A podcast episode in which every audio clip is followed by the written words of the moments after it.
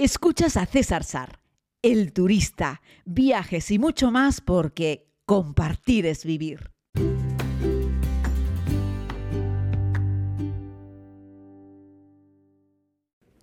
Saludos a todos, querida comunidad. Les doy la bienvenida a este tiempo de podcast. Vuelvo a estar en mi habitación de hotel aquí en Manhattan, en Times Square. La verdad es que estoy contento.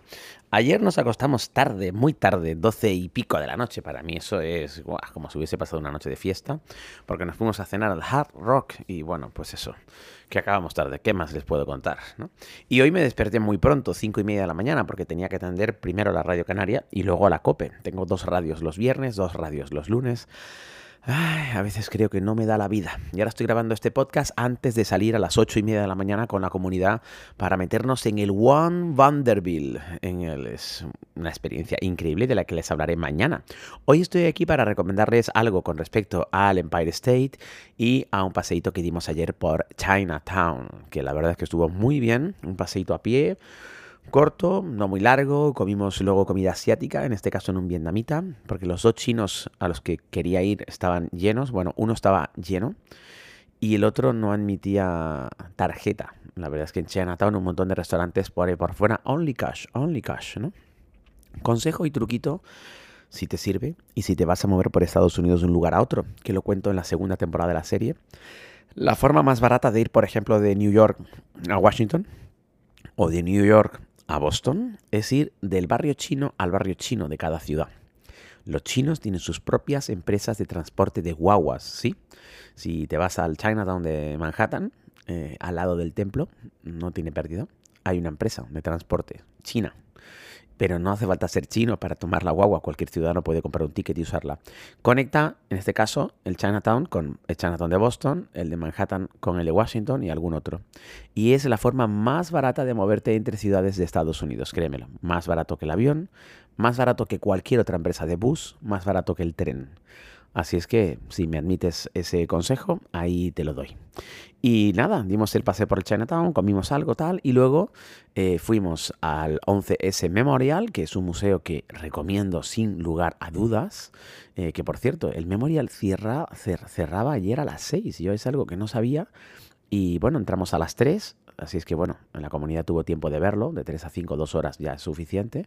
Pero a las 5, fíjate, se hace de noche a las 8 y media y a las 5 cerraba. Me, pilló en bragas. La verdad es que no, no sabía eso. Me sorprendió muchísimo el cierre tan temprano porque cierran el museo y las dos, eh, las dos piscinas, yo las llamo así, que en realidad son las bases de donde estaban las Torres Gemelas y que están convertidas en un monumento donde cae el agua. Es una imagen espectacular. Este museo, el del 11S, es el más interesante de todos los museos que hay en Estados Unidos desde mi humilde punto de vista, porque habla de la historia reciente del país a través de estos terribles atentados y no lo hacen desde el odio y el rencor, lo hacen explicando cómo fueron los acontecimientos desde un punto de vista real, que en algunas ocasiones es crudo. También habla de, bueno, pues evidentemente habla de muerte, pero también habla de vida, de las gentes que han sobrevivido. Habla también de la solidaridad entre las personas que ahí estaban y que se ayudaron unos a otros en la medida de sus posibilidades. Y la verdad es que es muy interesante. Es todo real, auténtico, todo lo que está dentro del museo. No hay nada que sea una recreación. Todo es era parte de las Torres Gemelas o algunas obras de arte que han regalado artistas que son conmemorativas, ¿no? Es todo lo que hay dentro del museo, es una auténtica maravilla y yo recomiendo a todo el mundo que venga, lo vea y lo escuche. Además la narración está hecha por Robert De Niro, está muy bien. Te descargas la aplicación en el teléfono y lo escuchas. Aunque antes había una audioguía, uh, un aparato que te lo daban y lo escuchabas, era más cómodo que descargar la app porque aunque hay conexión a internet, hay gente ayer del grupo que no consiguió descargarla, ¿no? No, es fácil según para qué personas y con qué terminales, en fin. Eh, el Estatua de la Libertad te sigue dando una audioguía física Yo creo que estos deberían hacer lo mismo, es más fácil para los turistas, ¿no? Lo quitaron con el tema del COVID y no lo pusieron, ya sabéis cómo es esto. Hay empresas que aprovecharon el COVID para quitar cosas y no volver a, ver, y no volver a ponerlas, ¿no? El 11S Memorial es una de ellas. Pero este podcast quiero dedicarlo fundamentalmente a hablar de la visita al Empire State, el edificio más emblemático de la ciudad de Nueva York.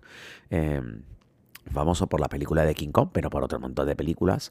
Desde hace ya unos cuantos años hay una nueva empresa que ha cogido la gestión y la verdad es que lo ha hecho muy bien. Es muy entretenido, muy divertido, es muy inmersivo, te está lleno de pantallas, te cuentan toda la historia del Empire State desde su construcción hasta el tiempo presente y un montón de anécdotas y curiosidades. La verdad es que está súper bien, porque mientras subes tienes que coger dos ascensores para llegar a la parte superior.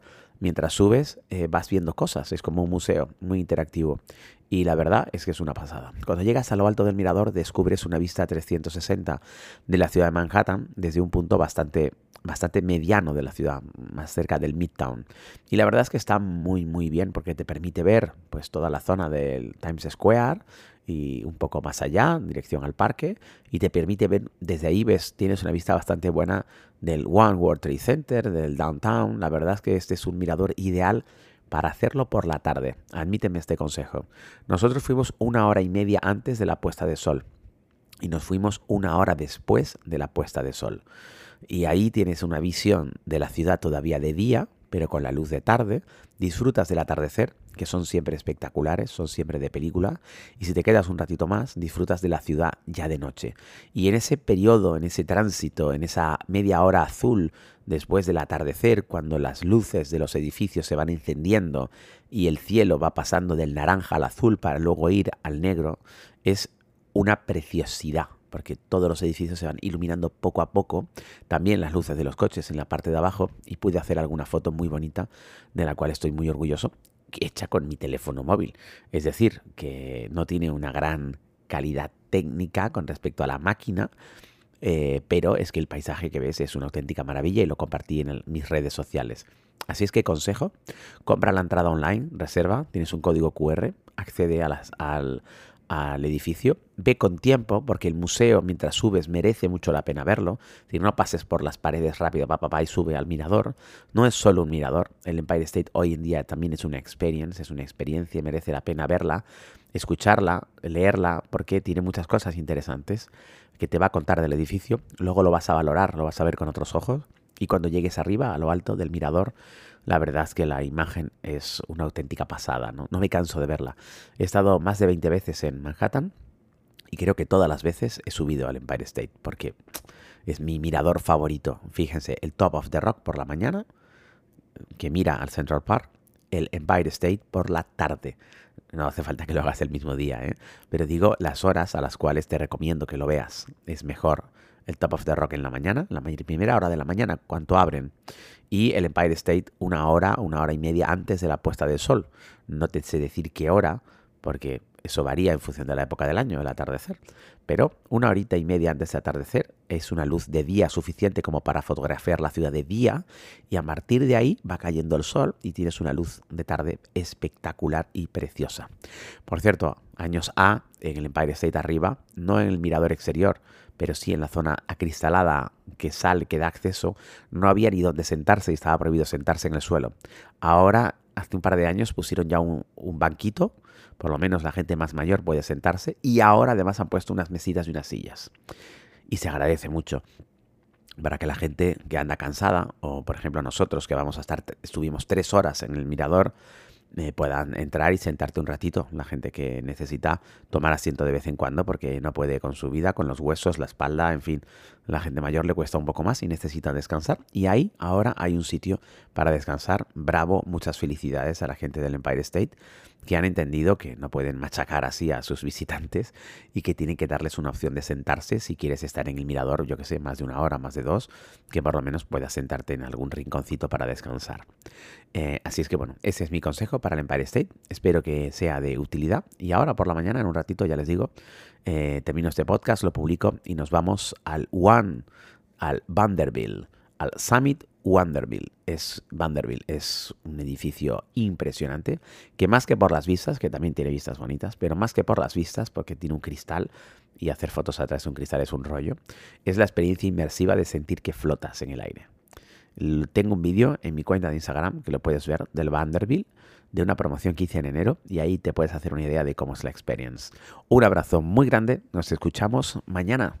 Aquí seguimos en la ciudad de Nueva York.